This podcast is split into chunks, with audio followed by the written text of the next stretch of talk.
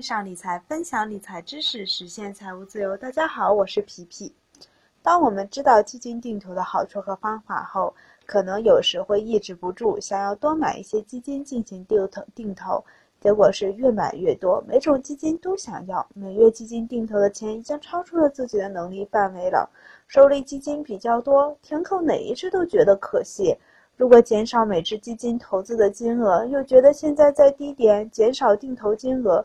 就少积累了很多筹码，那但如果坚持下去，会觉得比较困难，或者收入减少，已经无力承担目前手里基金的定投了。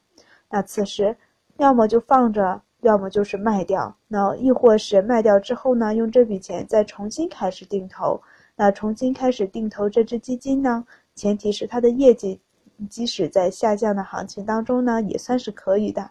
那有的朋友可能会说，基金公司的基金在行情好的时候使劲的买，即使在高位也要买，因为其他的基金公司都买，如果不买，净值上不去，排名上不去，就不好看。如果跌了，大家都跌，行情不好的时候就使劲的卖，手里的股票少了，净值跌的就慢了，排名就比较好了。那手里现金呢多了，赎回的压力就少了。我们不管基金公司怎么操作，我们要做的就是能否挣钱。我定投这只基金能挣到钱，OK 就可以了。就像股票，内幕操作的多，那知道的很多，不知道的也有很多，那股票还是照样炒。不管做什么投资，只要形成自己的操作系统，不必要求这个操作系统百分之百的准确，但只要重复操作，大概率是准的就可以了。并且做好相应的风反呃风险防范措施。我们来举例看看，如果在相对低点卖掉，用这笔钱重新开始定投，这种方法是否可行？随便找了一只基金，从零九年的十二月份开始定投，到一二年的二月底，那此时没有多余的钱继续定投了，那此时账户的收益呢是负的百分之十九，成本也在相对的中偏下。呃，如果就这么放着，一直没有闲钱再投资，大概在一五年的一月二十一日左右能回本。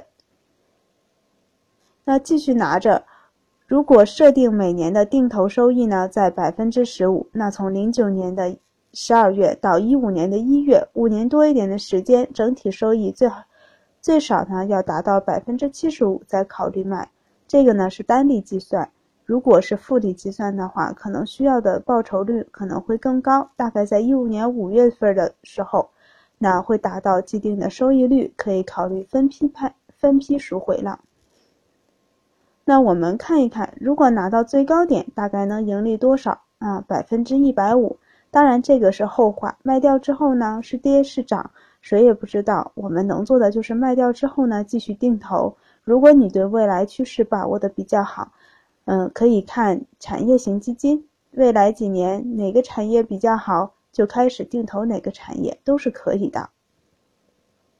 第二种情况呢，就是在一二年的二月底没有多余的钱去扣款了，继续卖掉，呃，继续卖掉，重新开始定投，在一三年的十二月底，成本再次用完。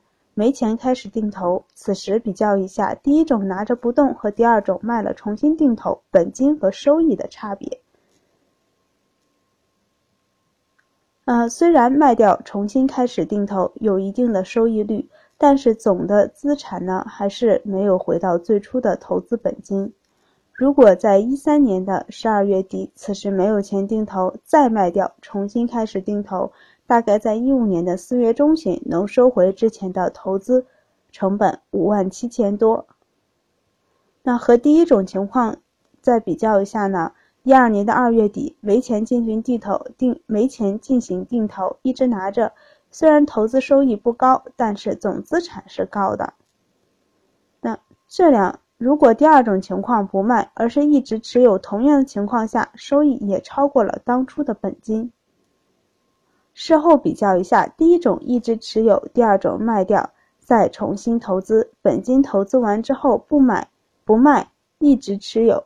第三种呢是第二种情况的卖掉，重新投资，然后再次卖掉，再重新投资。不说收益率，只看绝对的收益，那第一种呢要高一些。可能说的有点绕，大家可以看着文字说明，里面呢都有图片。举这个例子呢，不是赞同第一点的说法，第一种的说法。那第一种收益是高，那有前提的。首先呢，当时的成本已经在相对的中低位了，而且本金持有的较高。第二种呢，收益高于第三种，也是同样的道理。很多不确定的因素在里面。如果最初停扣的成本比较高的话，那可能卖掉重新定投会划算一点。那如果卖掉，把钱分成三年去定投，又会是个什么样的结果呢？如果投资投资的本金不多，两种方法哪种会比较好呢？等等，很多考虑因素在里面，这个大家自己去衡量。我只是举个例子，不管在遇到什么样的问题，亦或是听到或想到什么样的方法，不要想当然的去认为或者是应该怎样，最好自己去求证一下，做出最适合自己的决定。还有就是投资千万不要过度，管理好自己的资产，做好理财规划，做好资产配置，不要让这种没钱扣款的情况发生。如果生活都保障不了了，就不要管什么基金了，直接卖掉，先把生活顾好，然后再重新开始考虑投资。今天呢就分享到这儿，更多精彩内容欢迎关注微信公众号“皮皮爱理爱财”，希望一起讨论，一起成长。投资的道路上不独来独往。